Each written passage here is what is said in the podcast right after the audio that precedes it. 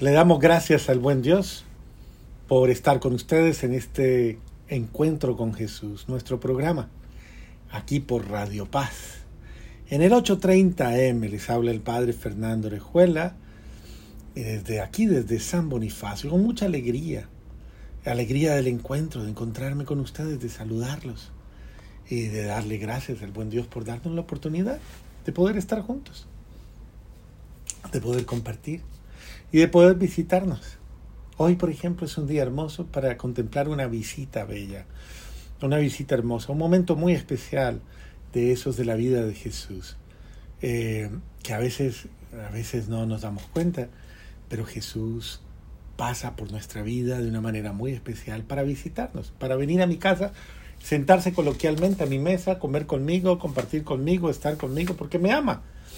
Es un Dios que me ama y le gusta estar conmigo. Lo bello de eso es que Dios quiere compartir mi casa y mi vida. Siempre que tú lo invites, ¿no? Siempre que tú le digas, ven Señor. Siempre que tú lo esperes. Que tú esperes que Él llegue, llegará. Yo he visto mucho esta experiencia tan linda de personas que en un detalle de fe siempre le dejan un asiento a Jesús.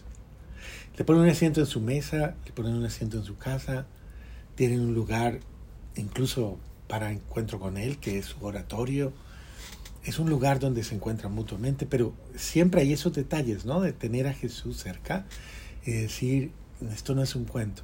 En sus reuniones de, grupos dicen, ah, hay un puesto para todos y hay un puesto para Jesús. Porque creemos firmemente en lo que Él dijo, yo estoy en medio de ustedes. Y si estoy, y si está, pues bueno, hay que ser caballeroso, ¿no? Hay que saber acoger y decirle, Señor, sabemos que está, pues hay un puesto para ti. En ese sentido, creo que es importante que todos y cada uno de nosotros sepamos esperar a Dios, la visita amada de Dios. Dios te ama y te quiere visitar. Quiero que lo tengas en tu corazón. Te ama y te quiere visitar. Así como visitó a Abraham, el próximo domingo vamos a estar en función de esto, visitó a Abraham, así también te quiere visitar a ti. Mira lo que dice el Evangelio según San Lucas 10, 38 al 42. En aquel tiempo Jesús entró en una aldea y una mujer llamada Marta lo recibió en su casa.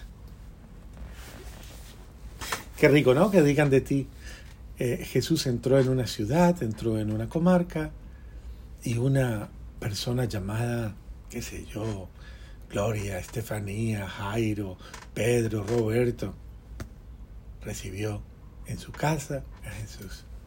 Qué lindo poder decir, el Señor me visitó, el Señor está conmigo, me visitó, mi amigo, amado, qué bueno. El Señor viene a mi casa, ha venido a mi casa. Bueno, y yo lo creo. Yo creo que esto hay que hacerlo tanto consciente como real. O sea, es importante. Puede que nos digan, están locos ustedes. Pero es importante decir, Señor, esta, esta es tu casa, Señor. Y esta es tu, tu mesa. Esta es tu cama. Este es tu lugar. Esta, este es tu hogar. Uno se siente tan bonito cuando llega a una casa a visitar y, y le dicen expresiones como esas, ¿no? Esta es su casa. Qué bello es. Qué hermoso es que el buen Dios eh, nos dé esa alegría de estar con Él. Y mire, Marta tenía una hermana que se llamaba María y que sentada junto a los pies del Señor escuchaba su palabra.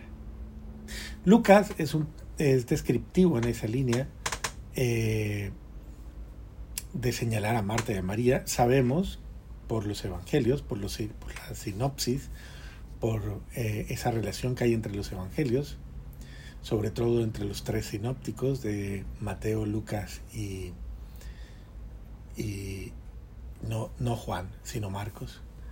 Eh, cada uno de ellos hace esa semblanza.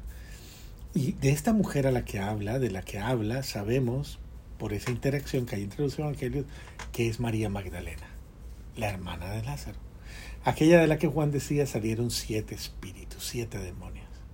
Entonces observen ustedes, si pensamos en Marta como una mujer de su hogar, una mujer laboriosa, una mujer entregada, que tenía una hermana que se llamaba María y cuando Jesús llegaba a esa casa ella estaba a los pies. Eso quiere decir que este es el momento después de la conversión de María Magdalena. O sea, después de que María dejó de dar escándalo y retomó por el amor de Dios un lugar en la sociedad, en la vida y en la historia es la reivindicada, es la resocializada, por decirlo de alguna manera. Es la que le dieron la otra oportunidad. Es aquella de la que de la que hubo un alguien en que creyó en ella y miró más allá de su pecado, más allá de su culpa, más allá de su torpeza, más allá, la miró y la dignificó, la miró en su ser verdadero, más allá de lo que otros podrían mirar, la miró con amor, la miró con ternura, la miró con, con bendición y la exaltó. Y esa mujer tenía la actitud hermosa y humilde de sentarse a disfrutar a Jesús. Permanecía sentada junto a los pies del Señor, escuchaba su palabra ahí embelesada. Claro, se había perdido de tanto, no se ha perdido de tanto, y le cuentan la historia, uno dice, la próxima vez no me la pierdo. Y esta, pues imagínate cuánto le habría contado Lázaro, cuánto le habrían contado los demás, que esta dijo, no, el día que él venga, cuando él esté conmigo, yo no me lo pierdo ni un segundo. Y entonces, claro, Martica, una mujer hacendosísima, una mujer que sabía lo que es el servicio y que es una gran virtud precisamente, porque quien sirve con amor es un santazo. Por eso no decimos que es malo lo que estaba haciendo Marta, pero pues eh, comparado, en confrontación, Jesús establece una gradualidad. Y entonces, miren, Marta, en cambio, a diferencia de María, andaba muy afanada con los muchos servicios, hasta que acercándose a Jesús, le dijo, Imagínate cómo estaba la cosa. Y ya quería hacer lo mejor posible. Y llega un momento en el que ya como que no da más y ya dice, esta hermana mía. Entonces se acerca a Jesús como quien dice para, para que me la libere. Se acerca a Jesús y le dice, Señor, ¿no te importa que mi hermana me haya dejado sola para servir? Es una expresión eh, bien coloquial, ¿no? Señor, no te importa, o sea, no, es como cuestionar a Dios, ¿no? Es como, oye, Señor, y a veces lo hacemos, ¿no? Señor, ¿no te importa que, que, a este le esté yendo tan bien y a mí no? O Señor, ¿no te importa que a veces tenemos esos diálogos con Dios, ¿no? Con los cuales a veces le, le, como que le pedimos cuentas a Dios, ¿no? Como que le ponemos en duda si su sabiduría o su, su cordura. Señor, ¿no? Como quien dice, ¿por qué no captas esto que es tan importante? Señor, eh, ¿no te importa que mi hermana me haya dejado sola para servir? Dile que me eche una mano. Qué bonito. Bonita la traducción, ¿no? Dile que me eche una mano, dile que me ayude, dile que me eche una mano. Es el sentido muchas veces de la confrontación de las dos labores. Cuando está Jesús, la gran diferencia que hace este marco es que Jesús está.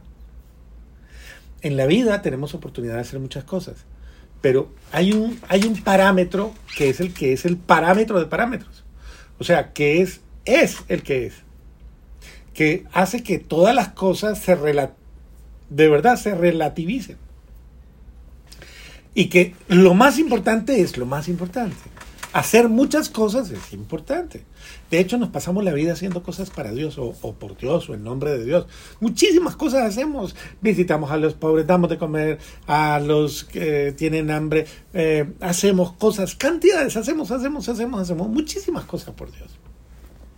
Pero a veces eh, no nos perdemos del Señor. O sea, de estar con el Señor. Entonces hay gente que hace muchas cosas por Dios, pero nunca está con Dios. Triste, ¿no? Porque yo he conocido tristemente situaciones de esta. Alguna vez conocí una persona que llevaba muchos años en una experiencia eh, de, de entrega a Dios. Y con dolor y llorando me decía, yo nunca he sentido a Dios, nunca he sentido el amor de Dios, nunca he experimentado su presencia. Y le digo yo, ¿y, entonces por qué llevas tantos años en este estilo de vida? Y me dice, no sé, las costumbres entre tal vez el grupo de personas, tal vez algo social en una primera instancia, tal vez lo quedarme sola en la vida. Pero yo nunca he sentido el amor de Dios. Y importante, porque a veces en la vida nos puede pasar como las piedras de los ríos